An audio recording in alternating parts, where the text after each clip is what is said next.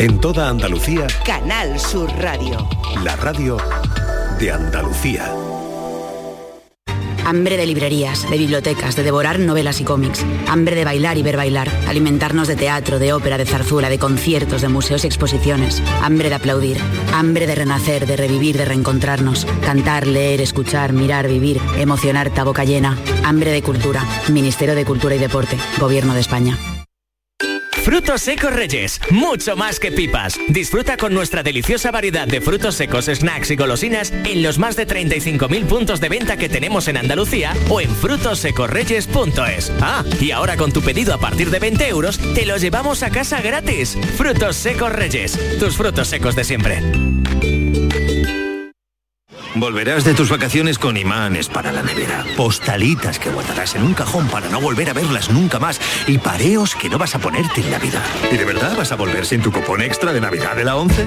Estas vacaciones no te olvides de comprar tu cupón extra de Navidad de la 11. Ya está a la venta con 80 premios de 400.000 euros y más de 970.000 cupones premiados. Compra ahora tu cupón extra de Navidad de la 11.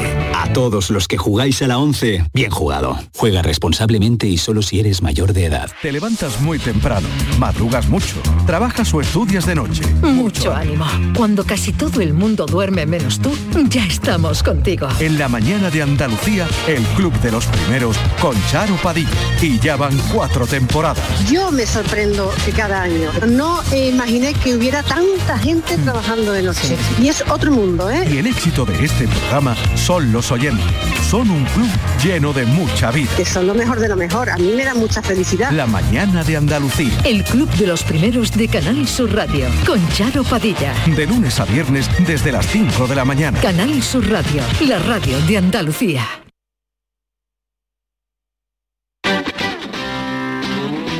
El pelotazo de Canal Sur Radio con Antonio Caamaño.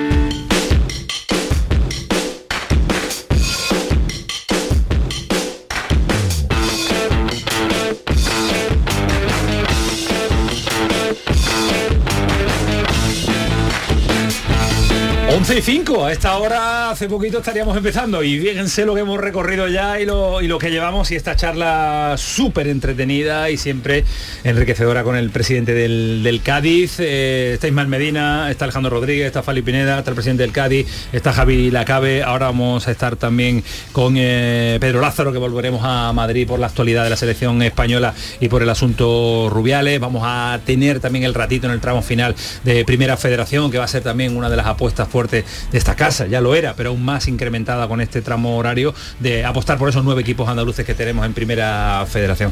Pero nos eh, echaba en cara Javi Lacabe que estamos hablando un poco de Cádiz, porque ¿sabes por qué quiere esto?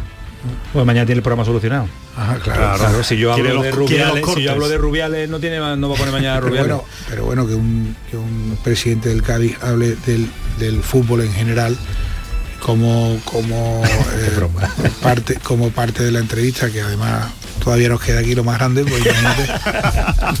que no hablamos de Sergio Ramos entonces hoy, ¿no?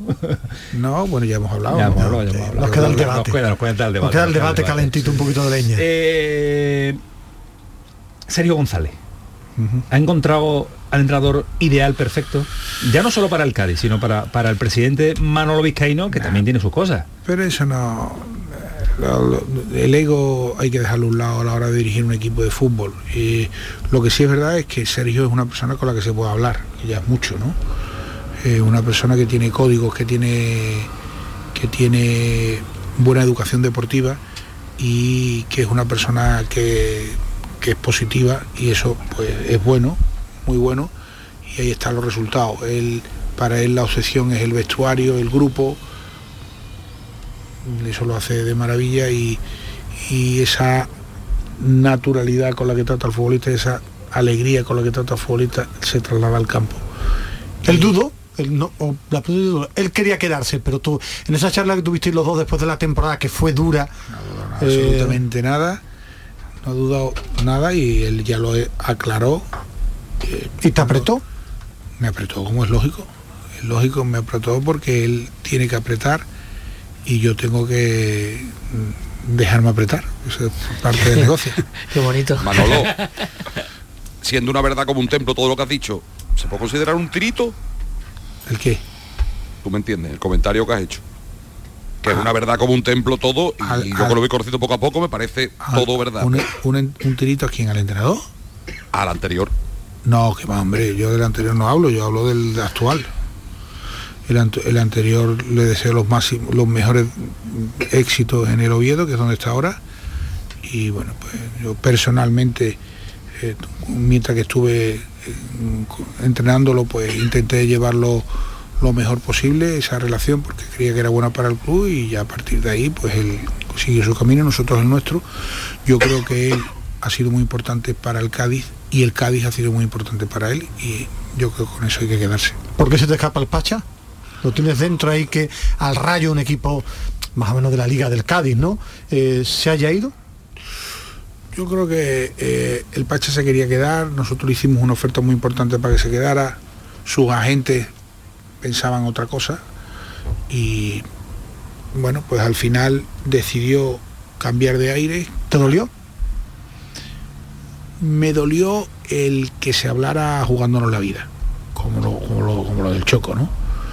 Eh, pero igual que al Choco lo, trastocaron desde, bueno, desde comienzo de temporada y nada más que hay que ver pues como, como fue el resultado de la temporada pasada del Choco. Si bien él después, con el trabajo de todos, Sergio, nosotros, pues conseguimos volverla a meter en los últimos partidos. Eh, el Pacha, yo tuve todo el año de conversaciones con él y él aguantó bien el tirón de esa presión que le metían. Y al final eh, hablamos, seguimos, hablamos más que antes casi. Y, y yo le deseo lo mejor porque es un tío que una vergüenza en, el terreno de juego brutal. No lo veo feliz. ¿A quién? ¿A mí? A Pacha. Eh, Su fútbol parece diferente. No lo sé. Yo, yo lo que sé es que es un futbolista bestial y que es una pena que, que no. Yo creo que alguna vez lo conseguirá. Y crucemos los dedos para que lo consiga, que lo llame la selección uruguaya, que es su, su deseo y que sería para un futbolista con tanto tesón, tanto punto honor y tanta vergüenza, que sería un gran premio para, para él. Eh, el mejor o uno de los mejores veranos ¿no? de, de fichaje, de planificación del Cádiz. ¿De qué operación está más orgulloso eh, Vizcaíno? Eh, me refiero a no solo venta o compra, no estoy hablando solo de fichaje, también puede ser a lo mejor alguien que se haya quedado o, eh, o una renovación o, o un fichaje. ¿no? Yo tengo que decirlo así, cada verano lo hacemos lo mejor que podemos y con las mismas ganas hay veces que aciertas más, aciertas menos, tienen más recursos, tienen menos los tiempos, funcionan de una forma o funcionan de otra. Ha habido años en los cuales hemos puesto todos los juegos en un canasto y después pues no ha salido y este año los pusimos con Maxi y salió. Entonces eso demuestra también el crecimiento del club, empezamos a ser un club que empieza la gente a mirarlo como un club de más empaque. No, bueno, pues esos son los cuatro matados allí de Cádiz, en el norte de Marruecos, y, ya eso no, no, no está pasando y tenemos el ejemplo de Maxi. Y pon- poner, porque mm, también te puedo decir, oye, es que yo para mí, el que hoy Luis Hernández o Iván Alejo sean los mejores del equipo con otros compañeros, pues eso también demuestra que había alguno equivocado con los mantas que teníamos, ¿no? Y mantener a Conan, el, el creo el, el haber completado la plantilla con, con casi todo lo que quería el entrenador eh, y con lo que necesitaba el club, porque no solo que lo quiera, sino que nosotros, el equipo de trabajo, veíamos que lo necesitábamos, que hayamos casi eh, eh, eso conseguido, otras veces no, ha- no ha podido ser, pues te, te hace sentirte satisfecho. Insisto que ahora hay que demostrar en el campo que es lo complicado, ¿eh? Y hay que hay otros equipos que han fichado teóricamente muy bien y sin embargo no le está yendo bien, o equipos con un plantillón como el español el año pasado fueron al hoyo precisamente por creerse que tenían un plantillón. Entonces nosotros tenemos que estar ahora mismo más atentos que nunca, que se nos va a exigir más, nos vamos a exigir nosotros más a nosotros mismos y que como te eh, como te dé la vuelta, pues cuando te des cuenta estás otra vez en el hoyo y Mantener a, un, mantener a un portero como Conan con el movimiento de porteros que ha habido este año en, en primera división y en grandes equipos de toda Europa es también un ejemplo del, del crecimiento del Cádiz que se haya querido quedar. Es que hay, hay nosotros y esa es la escuela también de José María, ¿no? Eh, vender para crecer. Hemos vendido a Bongonda para crecer, hemos vendido a Magic para crecer, pero lo que nos ofrecían por Conan no nos hacía crecer, sino nos hacía, nos hacía de crecer y tocaba, tocaba renovarlo como renovamos a Alex en su día en segunda división y después en primera, o como hemos renovado a Luis Hernández, o como le hicimos un contrato largo a Alejo, o como fichamos a Fede San Emeterio, o como otras muchas cosas que hemos hecho porque entendíamos que era lo que necesitábamos en ese momento. Presidente, le hago mm, dos, tres rápidas de mm, aficionados que nos las han mandado a través de las redes sociales y cierra Javi la cabe la entrevista porque estamos muy a gusto, pero hay muchas cosas que ofrecerle también a los oyentes del pelotazo. Eh, pregunta eh, Chicre, ¿cuál, ¿cuál cree el presidente que debe ser el techo del Cádiz esta temporada? Salvarnos. Directamente. Sí, y a partir de salvarnos, pues dar todo lo que tengamos en los partidos que quieren, que esperemos que sean muchos. Jerónimo Smith, eh, ¿podemos decir claramente que tenemos vizcaíno para mucho tiempo? ¿Se siente arropado por la mayoría del club? Pero eso lo llevo diciendo desde el primer día, ¿no? estando el último también lo decía, tampoco eso no tiene mérito ninguno. No, que no, que no hay forma de... No, no, está contento, está feliz. Bueno, estoy... Eh, la verdad es que sí. y la última de las redes sociales, que, no me carga, eh, la última, como siempre suele pasar. Eh, aquí está, aquí está. Sí, es de eh, Leo Sánchez Sánchez, dice, ver el extraordinario arranque de liga, el entusiasmo de la afición después de la primera jornada, ¿le da un plus para trabajar más en el Cádiz y trabajar más día a día? Bueno, hombre, se trabaja mejor ganando partido que perdiendo. Y la semana ganando partido es mejor que la semana perdiendo. Y si gana y después un parón, pues son 15 días de, tranquilidad, ¿no? Pero bueno, seguimos trabajando. Vamos a convocar juntas generales ya para allá, donde habrá novedades. Tenemos que seguir planificando todo el tema de, del plan impulso. Tenemos un, pues, plan estratégico en redes sociales que hoy se ha aprobado. Pues nosotros seguimos con nuestro día a día, pero obviamente en fútbol ganar es todo y es lo que te hace estar más feliz o menos. Lo importante es que si tú tienes claro lo que tienes que hacer, que una victoria o una derrota no te cambie tu forma de pensar, no te cambie tu forma de planificar, eso es lo importante. La guinda, Javi. Eh, hablasteis eh, nada más terminar la, temporada de una ampliación de capital en torno a 20 millones de euros. ¿Eso sigue adelante? ¿Se ha producido? ¿Se va a producir? Eh, ¿Lo vais a comunicar en la Junta de Accionistas? ¿Por dónde va ese, asunto? Vamos a esperar, no seas impaciente, vamos a esperar a la semana. A ver, lo vosotros, no yo. A, ver lo que nos separa. Hay que esperar. para adelante el tema, sí, ¿no? Vamos a esperar a la semana de que lo nos separa. para, para calentar el debate, nos quedamos debatiendo y, a, y al servicio que no le gustaría esto, me gustaría un titular. Ahora vamos a debatir. Con Del Nido Benavente hubiera tardado hasta el último día antes de marcharse a Arabia para firmar el Sevilla a Sergio Ramos. No es justo que yo conteste eso ahora. Ya hacer la respuesta entonces. Ya la sabe, por ahora no la cuenta, ¿vale? bueno, ustedes tampoco hay, ser, tampoco hay que ser licenciado, ¿no? Presidente, eh, muchas gracias por estar este ratito de radio aquí, que lo pasamos siempre bien y que le veo de amarillo, bueno, puede ser otra forma. Y corporativo siempre. Corporativo. Gracias a todos vosotros y bueno, pues eh, como he dicho antes, nos conocemos de casi de toda la vida profesional de todos y os deseo lo mejor como lo ser de otra forma. Viene la cantera apretando fuerte. Ahí está, ahí está con el, con el, saluqueño, ahí están apretando fuerte. ahí, está. y además, bueno, tanto Juan como, como Coque, Coque eh, con, esa labor casi de Fernando Sanz, ¿no? De, casi, eh, pues eh, la verdad es que están haciendo una labor brutal y es lo que estás aprendiendo, que es lo que tiene que hacer, trabajando. Y lo mismo hace un contrato que rellena una una nevera de Coca-Cola porque porque se aprende con todo la vida. Qué buen maestro. Oh, qué buen maestro tiene ahí a la vera, a ver, a ver. Una saga, ¿eh? la saga, la saga, la saga, la saga, continúa. Gracias, presidente. gracias un abrazo fuerte. La cabe, vamos a parar un instante, te quedas con nosotros para debatir, que yo sé que lo que viene ahora te, te, motiva, te, te, gusta, te encanta. Te quedas un ratito más. Saludo ofende. vámonos, el pelotazo 11 y 17 le decimos hasta ahora al presidente del Cádiz y continuamos porque lo que viene, y me mira Ismael con unas ganas ya de que pase la publicidad para seguir enchufadísimos con el tema de Sergio Ramos y todo lo que ha dado de sí las últimas 24 horas. El pelotazo de Canal Sur Radio con Antonio Caamaño. Únete a la revolución solar con Social Energy. Aprovecha la energía del sol, limpia y gratuita y ahorra ya hasta un 90% de tu factura eléctrica. Disfruta de tu instalación llave en mano con primeras marcas y no pagues hasta noviembre. Pide tu cita al 955 44 11 11 o socialenergy.es y aprovecha las subvenciones disponibles. La revolución solar es Social Energy.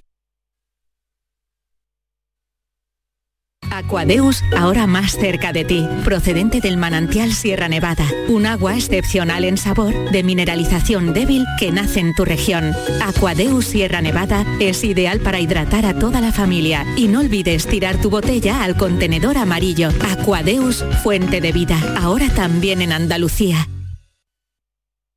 Canal Sur Radio. Si tu hijo tiene problemas con los estudios, no se centra, no consigue rendir o no es capaz de organizarse, es muy probable que tenga un trastorno por déficit de atención. El neuropediatra y su equipo pueden darte las respuestas que necesitas y poner solución a tus problemas aquí y ahora. ¿A qué esperas? Más información en elneuropediatra.es. Sol Renovables, tu empresa de energía solar. Más de 20 años de experiencia en diseño, instalación y mantenimiento de placas solares y energías alternativas. Enchúfate al sol. ¿A qué estás esperando? Contacte con Sol Renovables para presupuesto de tu vivienda o empresa. www.solrenovables.com o 955 35 53 49. Cada mes de septiembre, el aire trae a Utrera ecos de cante, baile, buenos ratos y el mejor ambiente. Entre lunares, volantes, caballistas, peregrinos y su patrona, Consolación. Del 7 al 10 de septiembre, vente a la Feria de Consolación. Vente pa' Utrera. Si estás cansado ya de tanto pagar entre gasolina, luz tope del gas, venga, corre y llámame, que no hay tiempo que perder, nuestro petróleo es el sol y lo tienen que saber. Placas fotovoltaicas Dimarsa. Infórmate en el 955 12 13 12 o en dimarsa.es. La mañana de Andalucía en Canal Sur Radio es actualidad, entretenimiento, análisis, diversión, servicio público. Es la vida de Andalucía. La mañana de Andalucía con Jesús Vigorra. Os espero de lunes a viernes a las 6 de la mañana. No faltéis. Canal Sur Radio, la radio de Andalucía.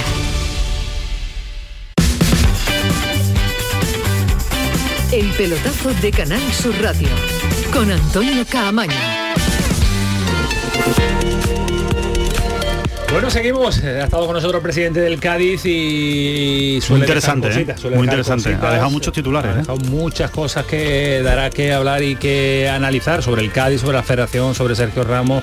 Eh, no ha querido mojarse un poquito más sobre el asunto del nido por explicarle, Benavente. por explicarle a todo el mundo y a mí me gusta eh, citar y, y se ha confirmado, lo hemos podido confirmar durante la tarde. Eh, hoy eh, Manuel Aguilar comentaba que incluso del nido Benavente, accionista, ¿no? Importante del Sevilla, Muy escribió un, uno, Twitter dice él, ¿no? a Víctor Horta eh, pidiéndole el fichaje de, mm, de Sergio Ramos. Digo para contarte después, si te parece bien, los capítulos de por qué se hizo el último día y la cantidad de negativas en los cuatro últimos o tres últimos meses. Pues venga, vamos de con todas ello, las con toda partes. la información. Es verdad que, bueno, que ha trascendido casi todo, o Todo, mucho pero- de lo que de lo que se ha podido conocer, pero hay mucha más detrás de la historia de Sergio Ramos. Eh, Últimas digo- 24 horas. Todo se decide el domingo, que es cuando llama eh, José María del Nido Carrasco a René Ramos eh, para sentarse y negociar. Hasta el domingo nunca se produjo una negociación.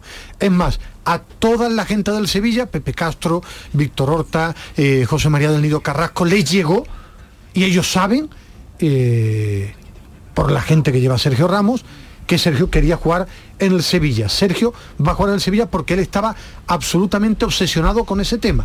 Y no era una cuestión económica, esto no es información, no estoy opinando, ¿eh? digo que es información. No era cuestión económica, eh, era algo que él tenía dentro de sí, que quería jugar algún año al máximo nivel en el Sevilla, por una cuestión personal. Es más, hasta el mismo domingo que lo llama por la mañana del nido Carrasco a René, él estuvo apurando lo del Galatasaray, oferta su muy rep- hermano, importante, su. Ramos, su representante Y su hermano. y, y su hermano. Y un equipo árabe que le superaba entre 20 y 25 millones de euros. Pero hasta ese, ese día, hasta ese día no se había producido ninguna negociación.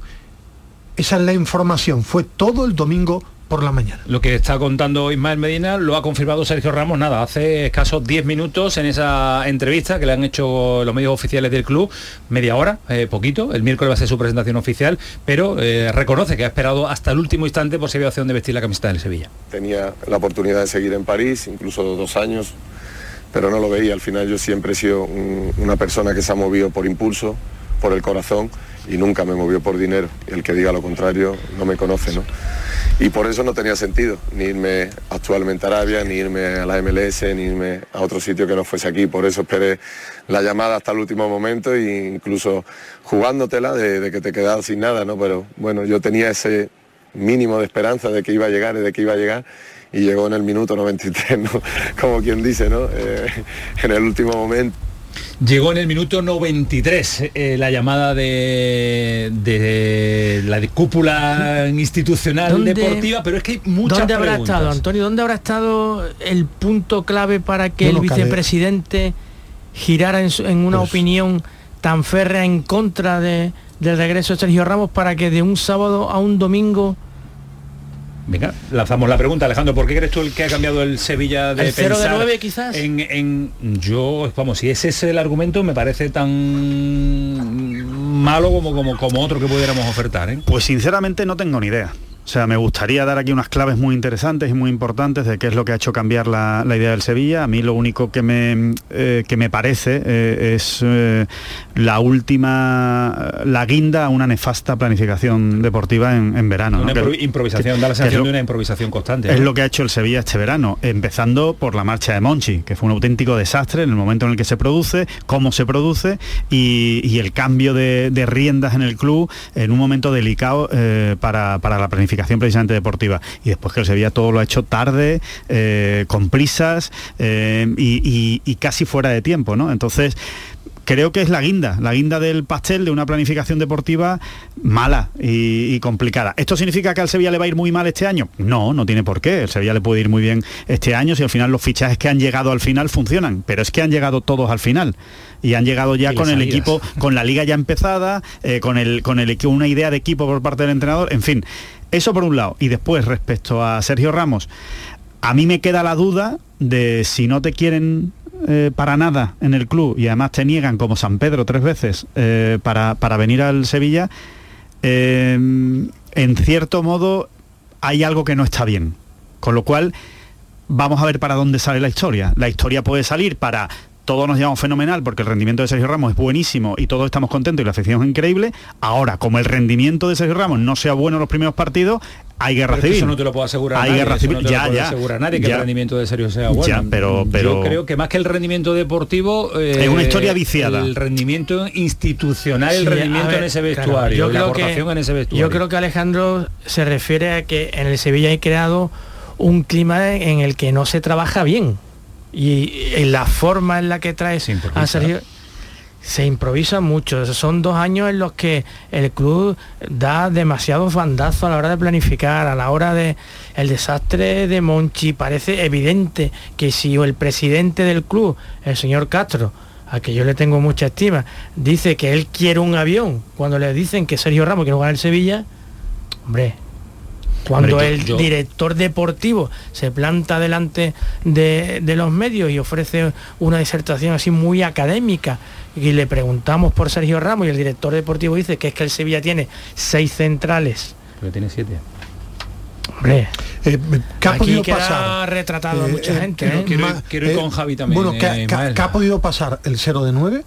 Eso es una realidad y pensaban que era 0 Pues- de 2 pues- en el pues si el cero de nueve te da el argumento para- para- para volverte atrás, a mí me parece- Es que, es que es eso, es que no lo querían, pero ni Ansu está lesionado ahora otra vez, Marcao no se recupera y tienen miedo, meses tienen miedo así? ¿Cuántos el meses? central, bueno, yo te ¿Cuántos estoy dando argumentos, yo te estoy diciendo que el entrenador quería un central y no estaban y después de que no lo querían porque ninguno lo quería de la parte de arriba hay un momento en el que le entra utiliza la palabra miedo y dice oye que tenemos un central ahí que puede rendir que la planificación no la ha traído la planificación no la ha traído y después lo que ha quedado mal es que es un Sevilla golpe hecho a golpes de impulso, pero las razones son todas esas, ¿eh? A ti te parecerá, pero un 0 de 9 que parecía un 0 de a mí 12, ninguna me- que ni Ansu está lesionado y marcado no juegan nunca, que es que Pero, no Antonio- rinden, que encajan un montón de goles, que le, le entra miedo, que existe una preocupación tremenda y todo eso en una cautelera dice, oye, es que está Sergio Ramos ahí que a ver si rinde. Yo creo que esa es una de las razones. No, se ha dado tres y Bueno, todas ellas. un cóctel. Bueno. Antonio, pero yo creo que eh, querer abstraernos de lo del 0 de 9 y del posible 0 de 12 si hubiera disputado el partido de ayer, o sea, querer sacar esa, esa X de la ecuación. No, si yo de no la Sergio quiero Ramos, quitar, Javi, yo lo que quiero es que, eso, que, que te, ¿te que- puede que parecer mejor o peor? fichar a Sergio Ramos porque el equipo no, no arranca. No lo bueno, querían. pues es mala planificación, Claro. ¿no? Todo nos lleva a Pero ¿a decir qué que club? una planificación es nefasta en este Pero ¿a Sevilla que siempre se ha caracterizado. Vamos a partir de la Al base de Cádiz, eso, al que Cádiz, por ejemplo, el año está- pasado. A, todo, a cualquier club aspire a la Champions, a Europa, a, mantenerse o a subir a primera división estando en segunda, le afectan cuatro partidos con cero puntos o tres partidos con cero puntos. Y que, y que le entre en duda a cualquier club.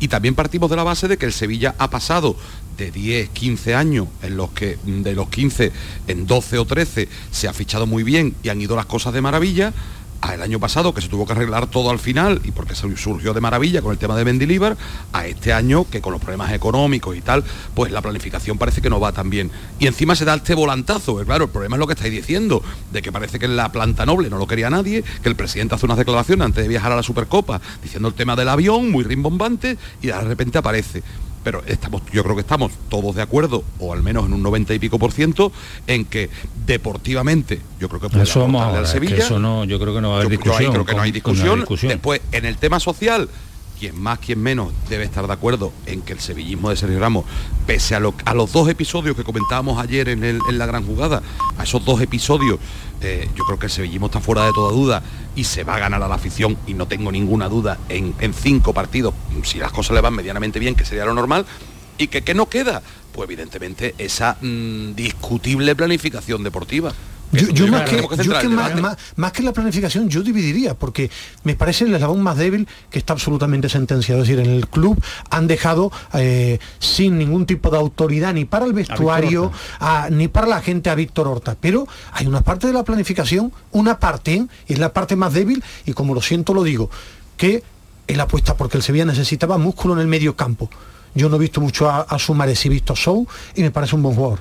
Y visto lo que Baquio y es un extremo Claro, con, con con la- gol. con el problema es que en el tramo final del mercado se han metido en un túnel muy oscuro.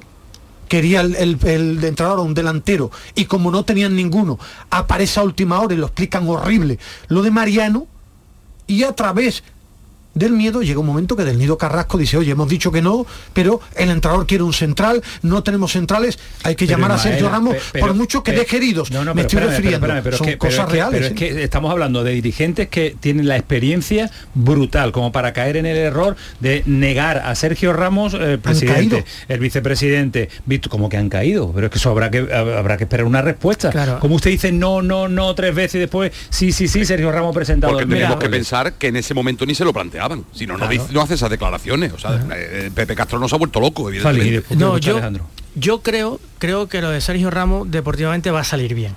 Creo que va a salir bien. Pero estoy muy de acuerdo con Alejandro. Cuando tú haces las cosas mal en la planificación, cuando llevas dos años dando tantos bandazos, hasta una operación que todos creemos que puede salir bien, te sale mal, porque el fútbol te castiga. Porque no son formas las que ha tenido el club a la hora de traer a Sergio Ramos. Incluso una cuestión tan clara y tan evidente que yo creo que puede ser positiva para la entidad, la forma en la que trabaja el club, todo lo que viene haciendo, el fútbol al final te castiga y te puede salir mal. O, o bien, como salió la Europa Bueno, el año a mí- pasado. bueno, pero es que eso, eso fue un auténtico milagro. Yo, yo tengo dudas de que deportivamente salga bien la operación de Sergio ¿No? ¿No te Ramos. no, tengo dudas, no, claro, a ver, me convence, no, no me convence. Sergio Ramos no me convence. O sea, Sergio Ramos Claro. viene de, de- dos años, de dos años en el. Paris No, Saint este Germain. Este último no, ¿eh? Vale, no, déjame que Ah, acabe. pasó sí jugó, de- ¿eh? Que sí, que sí, yo no he dicho que no he, no he terminado la frase, vale, no he vale, dicho vale, que no vaya a jugar. vale. pero no, no, no, quiero decir que viene de dos años que efectivamente en el último año ha jugado en el Paris Saint Germain, pero que tampoco ha dado un rendimiento que en el Paris Saint Germain se hayan tirado a las calles para que Sergio Ramos siga jugando en el Paris Saint Germain. Esa es la realidad, que le han ofrecido una renovación a la baja y él ha querido irse del Paris Saint Germain. Tengo dudas, tengo dudas de cuál va a ser el rendimiento y cuál va a ser también la actitud de Sergio Ramos en el, en el vestuario del Sevilla. Porque Sergio Ramos es un, es un jugador que lo ha ganado todo. Sergio Ramos no viene aquí eh, de aguador. A que te meta cuatro a la vez. Sergio Ramos no viene aquí a que el entrenador, por ejemplo, le diga que la defensa tiene está 30 metros por delante. Porque a lo mejor él no puede estar 30 metros yo, por delante. Yo creo que hay mucha literatura alrededor de eso. ¿eh? Eh, eh, primero, a mí futbolísticamente, este Sergio Yo tengo Ramos esas dudas. para este Sevilla, y es normal Claro, las dudas. generar, Cla- claro, claro, que hay dudas. No, hay Eh, gente que está convencida de que va a ser bueno, buenísimo y que va a mejorar lo que hay yo- y que va a dar un rendimiento que extraordinario. que es Yo tengo mis dudas. Que es normal Hombre, que me- tenga me- me- dudas. mejorar a para, mejorar para, para mí, Sergio Ramos es mejor que todos los centrales. Es que ni no juega. Porque está lesionado siempre. lesionado, y cuando ha no, jugado no, rendido que- mal. Pero es que Sergio Ramos va a jugar. pero o que Sergio Ramos va a ser suplente. No, pero que Sergio Ramos le va a quitar el sitio a ni- o a Gudel. Pero que ni y ahora pero- tendrá que y- demostrar que es mejor que y Badé o por- Y Gudel. por una realidad, Sergio Ramos viene porque el Sevilla le va a dar una máquina de recibir goles. Solo hay que mirar los números este, este. de la clasificación. Y era por los año, centrales. Este no empezó mejor. principalmente por los centrales para mí. Porque el Sevilla defendía mal y además no tiene centrales contundentes. Badé, cuando llegó, fue titular y capitán general, siendo un central que venía de no jugar en el Nottingham Forest. Pero yo entiendo, y el debate sobre su rendimiento es normal que exista. Para mí, todavía está para dar un buen rendimiento.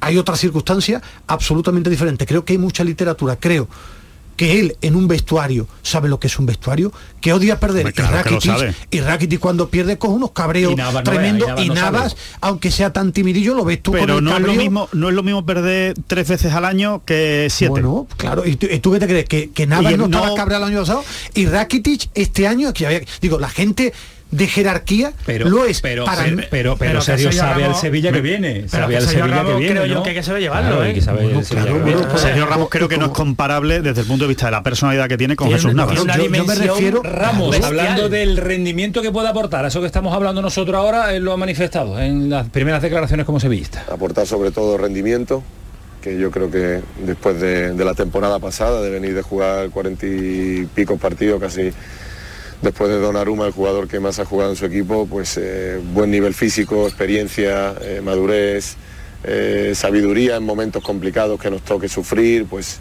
intentar hacer un equipo eh, más juntos, replegarnos, eh, cuando haya que atacar, pues cuando haya que hacer la presión alta, en eso creo que sí puedo, ¿no? Aportar un conocimiento que, que me ha dado pues todos estos años. Pues eso es lo que Yo- puede aportar. Claro, el parece que va a ser, el entrenador. Ya lo tiene claro Mendilibar. ¿Eh?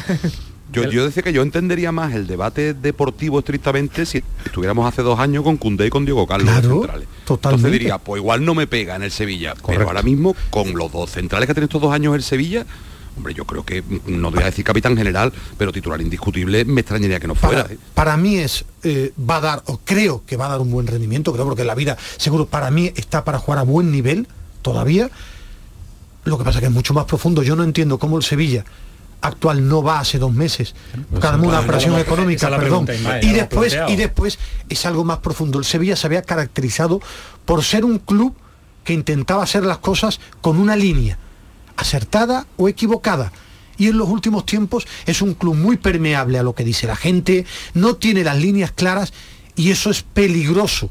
Eso es lo que a mí es criticable de los que mandan en el Sevilla. Ahora Sergio Ramos mejor que los centrales actuales del Sevilla para mí. Con una pierna y con un ojo tapado, para mí, para mí. Eh, después habrá que Ojalá. jugar, habrá que jugar y habrá que analizarlo cuando compita. Eh, para ir eh, cerrando el asunto, Sergio Ramos, porque volveremos a él mañana y cuando sea presentado el próximo miércoles, eh, la grada, algo que preocupaba mucho al entorno del Sevilla, Alejandro. A mí no me algo- preocupa nada, no me preocupa pero- nada. pero La grada es absolutamente... Al del, Nido Junior sí, a Sí. Pepe Castro, Va. a Víctor Hortameno. Bueno, yo creo que era una que era una mm, eh, es una argumentación más para no fichar a Sergio Ramos en ese momento, que no lo querían fichar, ¿no? Estaba claro, ¿no? No, no lo podían decir de una manera más clara, ¿no?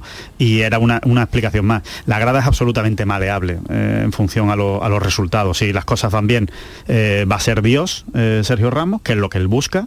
Por otro lado, él lo que busca es convertirse en un, en un nuevo ídolo de la afición, Es un reto, como es eso- lógico. por eso juega Sí, sí, no, no, claro, es uno de sus retos, eh, eh, sobre todo para su vida personal en el futuro. en esa grada Casi hay más. gente que no va a perdonar. a Sergio Bueno, Ramos. pero le- llegará el momento en que lo perdonen, ya verás, Antonio. Si vienen las victorias, si viene el buen rendimiento y Sergio Ramos cumple y encima con y un beso. no, cualquier- el- el- los buenos resultados. Golito no vale para nada si te meten cuatro. El- el- los resultados, que el Sevilla gane, si el Sevilla gana y Sergio Ramos es importante en esa en ese crecimiento del club, pues evidentemente la, la grada lo va a querer, vamos, eh, pisar, besará el suelo que pisa. Yo creo que sí también y entiendo y supongo que también habrá algún tipo de reunión con ese sector que mm, digamos fue especialmente virulento contra, contra Sergio Ramos. Yo creo que eso también habrá mano de club para intentar aliviar las tensiones. Yo creo que tiene todo el derecho del mundo los sevillistas que no le ha gustado la actitud de Sergio y por eso en su primer mensaje él pide perdón y habrá gente que está enfadada, gente que está menos ahora porque el Sevilla va 0 de 9 y da sensaciones preocupantes, al final es rendimiento. Es rendimiento si rinde bien y da un buen rendimiento y es capaz en el campo de ofrecer lo que ha hecho en toda su carrera, la gente estará más a favor, pero que, la, que había una circunstancia complicada y gente del Sevilla que está dolida por su comportamiento, claro, y están su Pues yo, yo voy a decir una cosa porque eh, además que llevo muchos años pensándolo y no sé si alguna vez lo he dicho. Eh, siempre se nos llena la boca a todos, ¿no? Sobre todo a los protagonistas del fútbol que le tienen mucho miedo a aquello de que la afición es soberana, ¿no? La afición es soberana, la afición es soberana. Yo creo que la afición del Sevilla, ese sector que ha pitado y que se ha portado mal o que ha eh, afeado la actitud de Sergio Ramos, yo creo que ha sido injusta con Sergio Ramos. Yo creo que Sergio Ramos ha hecho mucho más por el Sevilla de lo que se le demuestra en ese sector de la afición. Yo creo que hay otro sector de la afición mayoritario que sí sabe todo lo que ha hecho Sergio Ramos, como ha dicho Manolo Vizcaíno antes, el dinero que dejó en su día, el rendimiento que ofreció, él nunca renegado de su pasado sevillista. Y es verdad, un gesto en un momento determinado a 200 pulsaciones creo que marcarle y crucificarle por eso, creo que es muy injusto y creo que en ese Pues sí. sentido la afición del Sevilla, ese sector se ha equivocado y espero que también lo reconozcan. si rectifica. Yo, Antonio, con, con la prudencia que me tiene que imponer el, de la distancia, porque conocéis vosotros mucho mejor a la afición del Sevilla que yo, por supuesto, yo, yo preferiría, siendo aficionado del Sevilla, a un central sevillano, sevillista y con el corazón que quiera el equipo, o sea que si se besa el escudo, sé que lo va a hacer de corazón y que sienta este equipo, que otro de un nivel parecido o incluso superior, que no sintiera nada por este equipo, incluso con el pasado que tiene. A mí sobre, se habla mucho del tema económico y eso está para, para los de los números, de lo que deja de cobrar. Lo que sí demuestra es que al final es un animal competitivo que le gustan los retos. Porque el único, el único que creía en intentar jugar en el Sevilla y jugarse una parte a lo mejor suena muy duro, se juega una parte de su credibilidad. ¿eh? Él con 37 años y con un currículum le- lleno se le va a examinar por su rendimiento como a todos los futbolistas. Pero él quería Y volver a su casa. Ismael, quería son- volver a su casa. Sí, pero que me refiero riesgo, pero que él es el que quería ese reto, porque económicamente estaba fuera, en un fútbol menos, menos eh, competitivo, y él lógicamente se viene al Sevilla para competir y se juega y él sabe que lo van a medir por su rendimiento, él no por ser simpático, seguro. ni por Pues líder, claro, ni por mucho, claro. ni por mucha Y literatura, por el y rendimiento Y futbolístico. ese vestuario también lo va, lo va a medir después de su llegada. Eh, un sonido más, antes de la presentación eh, escucharemos con... Él ya ha eh, hablado con mucha gente del vestuario. Hombre, claro, lógicamente. Eh, Ramos, hablando de su pasado familiar sevillista, de su abuelo, vamos. A mí me emociona mucho eh, hablar de, de mi abuelo porque al final me llevé una imagen muy fea cuando vine aquí porque se fue llorando, ¿no? Y, me emociona hablar de, mi abuelo, ¿no? Porque al final eh, hemos sido sevillistas siempre de, cuna. Y, y bueno, el último recuerdo que tengo de mi abuelo es muy feo, ¿no? Que es yéndose de aquí, viendo cómo la gente pitaba a su nieto, ¿no? Entonces eso fue algo muy duro que a mí, pues obviamente a la hora de, de tomar una decisión así, pues también la tengo, eh, por supuesto, en cuenta, ¿no? Porque creo que no nos lo merecemos, ¿no? Ni como familia, ni como jugador, ni como afición, ¿no? Porque al final esto yo creo que ha sido algo que ha perjudi- perjudicado a todos, no solo a mí, solo a la, a la afición. Eh, se nos ha sancionado, se nos han pasado muchas cosas alrededor que yo creo que nos sumaban, ¿no? Pues eh, el sentimiento también sevillista, Bueno, que eso, es- es, es un hecho eso no es discutible. No, ¿eh? no, no, pero bueno, yo no hablo del sentimiento, hablo de su de familia esta historia, de- no, pero si hablo de esta es historia, claro, claro. que es No real. se la va a inventar real, Medina el día que yo no digo esa historia, pero digo que es real, que es real, que lo que más le ha dolido a él siempre es el tema de su abuelo, que falleció y que lógicamente él vivió momentos complicados de esa historia de su abuelo, Sánchez lo que me refiero de cómo contar esa historia que es real. Vamos a seguir hablando sobre ello, seguro, hoy no, pero antes os quiero interrogar, diría yo, sobre este sonido de Víctor Horta. Quiero que lo escuchen bien. El director deportivo del Sevilla dice esto sobre Mariano. En el último momento nos aparece una situación de mercado, nos aparece una situación que analizamos, nos aparece una situación que lo voy a decir es prácticamente el coste de Iván Romero y es Mariano Díaz, con sus pros, con sus contras, con tres años prácticamente sin competir, no somos tontos, miramos YouTube, miramos las fichas de los jugadores. ¿Qué os dice lo de Mariano? No, que No está ahora, tontos, que está ahora miramos muy YouTube. débil. Yo cuando está la gente tan débil y bueno, ahora pero puede estar débil o pues, fuerte, pero habrá que está equivocado, que él, tiene, que- él tiene un problema. Bueno, digo está débil porque tiene un problema, que habla demasiado. Creo que habla demasiado cuando uno habla mucho, mete la pata y aquí mete la pata. Es decir, con decir hemos fichado a Mariano porque puede rendir bien, creo que se mete en muchos jardines con abso- de- da- absolutamente ridículo. Yo creo que, que- que- que es querer hacerle daño a, a Víctor Horta, eh, criticarle por esa, por esa frase. Yo creo que es una manera de hablar, yo que se equivoca, ¿no? Eh, es evidente, pero Que habla tampoco demasiado. creo que tampoco, no, no habla demasiado. Los protagonistas del fútbol deberían hablar más, de Eh, hecho, Ismael. No, no, que, ah, no que habla hablen menos. demasiado me refiero que da demasiadas explicaciones en algo se no está mal, no está mal, que, haga- no está mal que dé explicaciones. Eh, yo por lo menos lo veo así. A mí me gustaría que dieran explicaciones, pero, pero bueno, que al margen de Pero- eso, pero, creo que en este caso, bueno, No, no, pero es que no en este caso. El director deportivo del Sevilla, de- como está mirado ah, últimamente, eh, puede medir también y saber expresarse y tiene un, no sé, un lenguaje variado para decir lo estamos viendo por YouTube, ¿no? Bueno, me pero- parece unas declaraciones que es que en el momento en el que está viendo el director deportivo del Sevilla, me parece, me parece que es mucho más, más preocupante la planificación del Sevilla por eso, que esa frase. Y no creo que sea determinante de nada. Creo que, que es una que es una más fruto del nerviosismo, seguramente, en ese momento de la, de la expresión de Víctor Horta, que realmente haya que tomársela al pie de la letra. De verdad que lo creo, ¿eh? creo que no, no me parece tan, muy grave. es muy complicado justificar el fichaje de Mariano y pues el pobre yo creo que se encontró ahí con un con, con un problema y yo creo mira ahí eh, sí estoy con Alejandro yo creo que, que deben hablar que, que hable que hable más pero que tenga también cierta cuando medida en claro, lo que se tenga- le es pide, que lo yo que me dicen intento- porque está lo- la me- piel muy fina del me- sevillismo. no, pero me intento explicar. Digo que habla mucho. Si yo no tengo un argumento claro, ¿y por qué ficha usted Alejandro Rodríguez? Porque creo que va a rendir. Y ya está, no digo Por eso, porque eso, he mirado claro. en eh, que escribía en tal periódico y lo no escribía. es que da demasiadas eh, explicaciones. metiéndose no en un jardín claro. que, que no le lleva a ningún lado y además lo deja mal. Bueno, pero vale, pero que el problema será que se, que se ha expresado mal en Eso, este caso. bueno, sí. no, no, no el hecho de que dé muchas explicaciones, porque yo prefiero a un director deportivo que me da muchas explicaciones de un fichaje que dice, es que espero que dé buen rendimiento. Bueno, pues No, solo eso- faltaba. Oh, claro, si no, Pero ¿para qué lo fiche? pero, pero entre eso y decir que lo he visto en YouTube es que- Eso, que- eso digo yo, que- eso digo yo. que- pero bueno, que- el- yo creo de verdad que bueno, es puede sí, ser anécdota, yo- pero yo- está, está mirado este hombre es que el mundo de las redes sociales y del y del y del impacto, ¿no? Y del impacto de la frase y, y esas cosas hacen mucho daño ahora mismo, pero Bueno, impacto, de impacto TV. impacto. de impacto a Madrid, vámonos. Javi Lacabe, te digo adiós.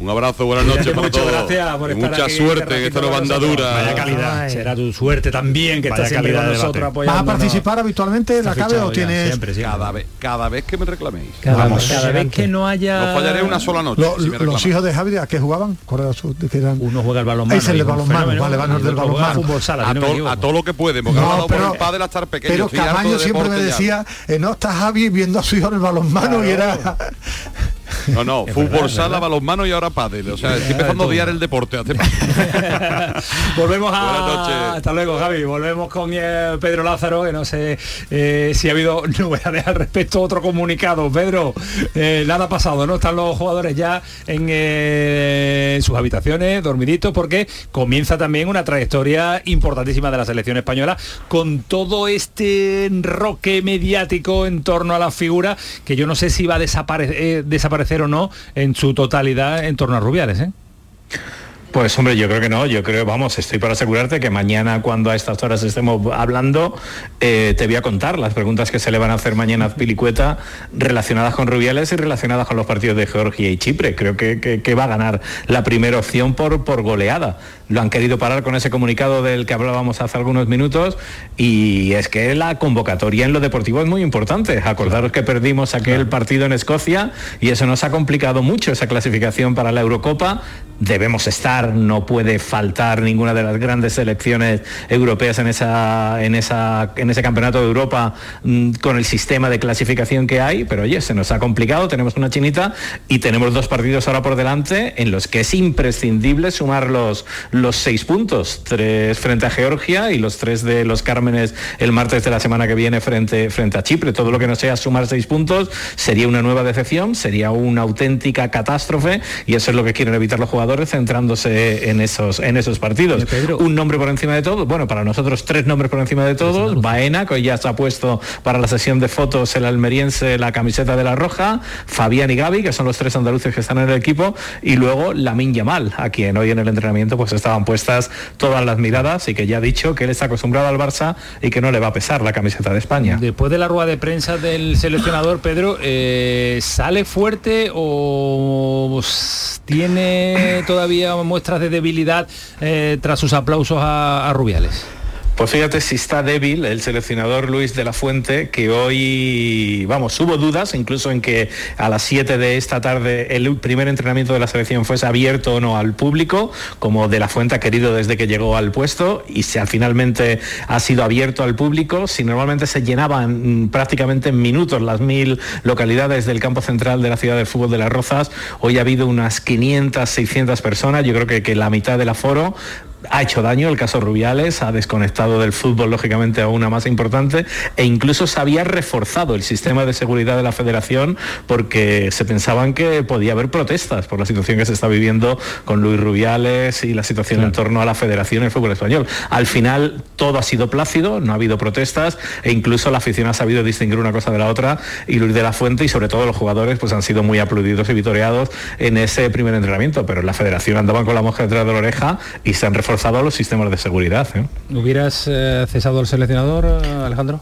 Eh, si deportivamente considero que no es el, el idóneo, por supuesto. Yo por los aplausos no lo hubiera, no, no, no, lo hubiera cesado. Por esa, solo por esa explicación de los aplausos, no, no, no lo hubiera, no. lo hubiera echado. Otra cosa es que no crea en él como entrenador. Entonces sí, claro. Es que como no hay ningún argumento deportivo hoy, no lo hubiera destituido. Fali. Yo tampoco. No, ha dudado, ha dudado. ahí, He- ha he dudado, dudado, ha pero dudado. Yo tampoco. Pedro, es verdad tú- que se metió en un jardín. Eso es cierto, jardín que estaba en un jardín importante, pero... Pe- pero Pedro nos está contando que, que ahí está todavía débil, ¿eh? que la fortaleza no sé si la ganará con No, los claro. resultados que tiene que venir, pero en el ambiente mediático... Es que no viene de ganar un mundial y dos Eurocopas, o sea que es que él ya viene de estar débil de por sí. ¿eh? Sí, League. sí, sí, pero y de- y de perder contra Escocia. Esperemos que no sea el argumento siempre de una convocatoria de la selección española del seleccionador nacional y como nos cuenta Pedro, eh, de momento débil, ojalá pueda estar pueda estar fuerte. El plan de el plan de mañana, Pedro? Pues mañana ya empiezan a trabajar a puerta cerrada, lo harán a primera hora de la mañana, a las 10, y a las 12 y media esa comparecencia entre los medios de comunicación. La selección va a trabajar también el miércoles por la mañana, antes de viajar a Tiflis a primera hora de, la tarde, y ya el jueves la rueda de prensas oficiales, es decir, volveremos a escuchar a De La Fuente en Tiflis, en Georgia, el jueves por la tarde para ese primer partido el viernes. Se regresa inmediatamente a Madrid, se trabaja sábado, domingo y lunes por la mañana en la capital de España, viaja a las 3 y media de la tarde del lunes hacia Granada, donde por la tarde se hará entrenamiento oficial, es decir, doble sesión de trabajo el próximo lunes, la de por la tarde ya en el Estadio de los Cármenes, después de escuchar también a un jugador y al representante, al seleccionador Luis de la Fuente para ese partido del martes. Gracias, Pedro. Cuídate Hasta mucho. luego, un abrazo. Luego, un abrazo fuerte. Eh, Yo del comunicado de, de hoy, no sé si estaréis de acuerdo conmigo, me quedo con la enorme tranquilidad de que no haya ningún otro jugador que haya dicho que no vuelva a jugar en la selección española mientras Ruth Rubiales sea, eh, qué malo, sea eh, presidente. con eso yo, con eso yo ya me quedo tranquilo. ¿Qué lo dice por Borja? Que Creo que no ha habido otro, ¿no? Sí, ha habido alguno más que lo ha dicho. No, no, ha habido algún meme, pero creo que, que el único que parecía un meme, por cierto, lo de Borja Iglesias, pero no, iba en serio, por lo visto iba en serio. Ojo al tema de Borja que lo he citado porque el otro día la afición del Betis le pita, ¿eh? Y ya no le pita solo por Mañana. su mal rendimiento deportivo. Mañana, mañana vamos a meternos en profundidad Hay lista verde y blanca para la Liga Europa. Sí, con ¿alguna sorpresas. novedad? rápido que me espera Con Primera sorpresas. Federación. Juan Cruz y Sabalí se quedan fuera. ¿Se quedan fuera? ¿Sabalí? Sabalí, ¿verdad? Se queda- Cosa más rara, Sí, cosa más es rara. raro. La verdad que tiene muchos jugadores este año, la plantilla extensa tiene. Sabalí será por el- cupo. O sea, o sea, será por cupo y, que al, y que al final hayan pensado que ese, que ese puesto está mejor cubierto con Aitor Ruibal y con Bellarín. Mañana analizamos eh, en profundidad eh, la planificación también del Betis, el rendimiento de este inicio de temporada. Que, sí, sí, que sí, suele siempre mandar, bien dicho, ¿eh? siempre Hombre, solo faltaba. dicho. Adiós Medina, muchas gracias. ¿Se te ha hecho corto o largo? Normal. No, tú, tú siempre Normal, seguirías no, hablando. no. Sí. Fali, un abrazo fuerte, que te Hombre, veo siempre, que te veo y en sí. forma y siempre te veo con mucha gana. ¿Y a ti qué te voy a decir? Ah, que mañana nos vemos. Mañana nos Hombre, vemos. claro, por supuesto. Me Camaño, quedo con. Bernardo, que Hasta que voy a mañana. saludar, que se nos va. Bernardo, ¿qué tal? Buenas noches. ¿Qué tal, Camaño? Hola. Buenas noches. A ver, ¿dónde andas? Porque nosotros te esperamos lunes y martes en este nuevo escenario de dos horas que tenemos de pelotazo. Los lunes vamos a hacer un análisis mucho más mm, clásico, ¿no? De, de resultados. Eh, los martes nos metemos en profundidad con todo lujo de detalle ya de la primera federación. Pero hoy primero queremos saber dónde andas, ubicación y situación. En el caos circulatorio de Atocha, repleto de trenes cancelados, demorados y sin demasiada información para los cientos, incluso miles en algunos tramos de la tarde de viajeros que han soportado las inclemencias de horario de las diferentes compañías que operan en, en Atocha, incluidos centenares de sevillistas que ayer no regresaron a tiempo por, después de la suspensión del Atlético de Madrid Sevilla Fútbol Club. Y es que pese al discurso del alcalde de Madrid, la EMET activó con acierto el aviso rojo por eh, fenómenos meteorológicos muy adversos que ocasionaron que se registraran en algunos puntos de Madrid hasta más de 200 litros por metros cuadrados en apenas 3-4 horas. Eh, toda la tarde en Atocha, toda la tarde esperando y a esta hora de la noche intuimos eh, que vas a dormir en Madrid o, o- o eres capaz de dormir en Sevilla. Eh, supongo, ya estamos agotando las últimas opciones, que habrá que dormir, pernoctar en Madrid, mañana regresar ya a la capital de Andalucía. Por eso que mañana te esperamos aquí con tu cita habitual eh, en este pelotazo extenso XXL que vamos a tener la oportunidad de dedicarle mucho tiempo a la, a la primera federación. Ya mañana supuesto, hablaremos, ya, mañana. Ya he, bu- ya he buceado por las compañías de bajo coste de vuelo para, Sí. para no eh, perderme la cita Deberías. estrella de los martes la primera federación. No debería porque si no va a ser la primera ausencia, la primera cartulina roja en una, en una noche que se te va a esperar durante toda la temporada. Pero eh, para ir mm, metiendo a nuestros oyentes y a todos los que están interesados, que son muchos porque tenemos nueve equipos en primera federación, ya llevamos dos jornadas de liga. ¿Nos da estas dos jornadas de liga para analizar algo de nuestros equipos? ¿Te quedas con resultados? ¿Te quedas con plantillas? eh, ¿Te quedas con detalles de las dos primeras jornadas de liga? Insisto que todo esto lo vamos a ampliar en el día de mañana. Aún es anecdótico, evidentemente, y circunstancial, ¿no? Pero los últimos cinco clasificados son andaluces, Recreativo Granada, Linares Deportivo, Atlético Sanluqueño, San Fernando y Antequera. Ninguno ha ganado e incluso San Fernando y Antequera no han estrenado su casillero. El calendario ha sido benévolo para algunos conjuntos andaluces y muy traicionero, por ejemplo, para el Antequera que se ha medido al filial del Atlético de Madrid, al filial del Real Madrid y el conjunto de Javi Medina ha ofrecido un fútbol atractivo, un Sí. fútbol vistoso, pero ha sido incapaz de puntuar. Está adaptándose a una categoría en la que deberá haber, evidentemente, por pura lógica, algún conjunto andaluz en, la zona de descenso, ¿no? Porque a día de hoy somos mayoría en la categoría, ¿no? cumpliéndose expectativas, Camaño, porque los principales favoritos están cumpliendo. El Real Murcia sí es cierto que cedió una derrota eh, justísima el pasado sábado en la condomina. Ahora Enrique Roca ante el Córdoba Club de Fútbol con un Antonio Casas soberbio y sobresaliente, pero a priori los favoritos están imponiendo el ritmo desde el principio de, la liga. El Castellón, el Ibiza y el Real Murcia son a priori los tres conjuntos con más potencial y con opciones de pelear por la zona alta, sin duda alguna, para Córdoba, eh, para, para Málaga y para Recreativo de Huelva, que son quizás nuestros tres embajadores a priori con mejor carta de presentación. Bueno, todo esto lo vamos a ir ampliando jornada a jornada porque es una primera federación de muchísimo nivel, es una primera federación, como estamos comentando, con nueve equipos andaluces y como dice Bernardo, mm, por pura estadística nos va a dar para tener equipos en eh, pleno sufrimiento. Esperemos que no, pero estaremos ahí para apoyarle. Bernardo, tienes muchas cosas que quieres contarnos, tienes muchas ideas, tienes muchos protagonistas, tenemos mucho que vamos a ofrecer durante toda la semana. Algo que le podamos ir adelantando a nuestros oyentes, que no se nos tenga ahí eh, en vilo permanente, porque mañana vas a estar con nosotros sentado en este estudio, pero algo que podamos ir contándole ya. Danos algo, anda. Sí, eh, curiosidades. El máximo goleador de la competición a día de hoy, de forma Sí. anecdótica, es de la Rambla, de la provincia de Córdoba. Milita en el Córdoba y responde al nombre de Antonio Casa.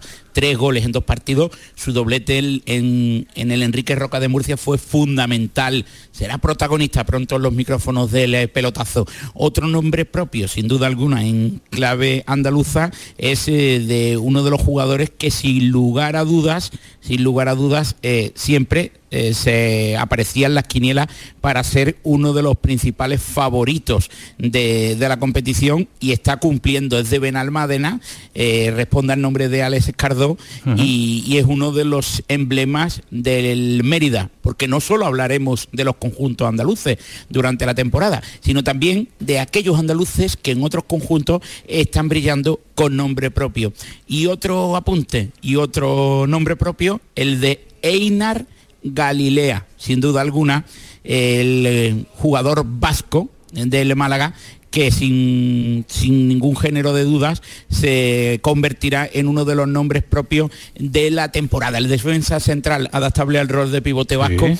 que en las dos primeras jornadas una carta de presentación sobresaliente. Marcó incluso ante el Atlético B en la Rosaleda, desautó la euforia en el recinto de Martirico de una afición que en las últimas semanas eh, había exigido una mejor versión, incluso hasta el alcalde de Málaga se atrevió a opinar de que el Málaga necesita ofrecer una versión más convincente, pero el central vasco Einar Galilea será sin duda alguna otro de los nombres propios de este primer tramo de la competición. Y un nombre, antes hemos anticipado su ofrecimiento a la categoría con ese atrevimiento, el técnico de la Antequera. Sin duda alguna se necesitan y se agradecen apuestas interesantes de entrenadores con riesgo que son capaces de, como Javier Medina, además un entrenador joven, concretamente de Sevilla, del Garrobo, que con juventud exigen Sí. eh, una dinamización del fútbol actual y el técnico de la Antequera a día de hoy uno de los nombres propios de la bueno, temporada. Bueno, frénate porque si no, mañana no vamos a tener nada que hablar. ¿eh?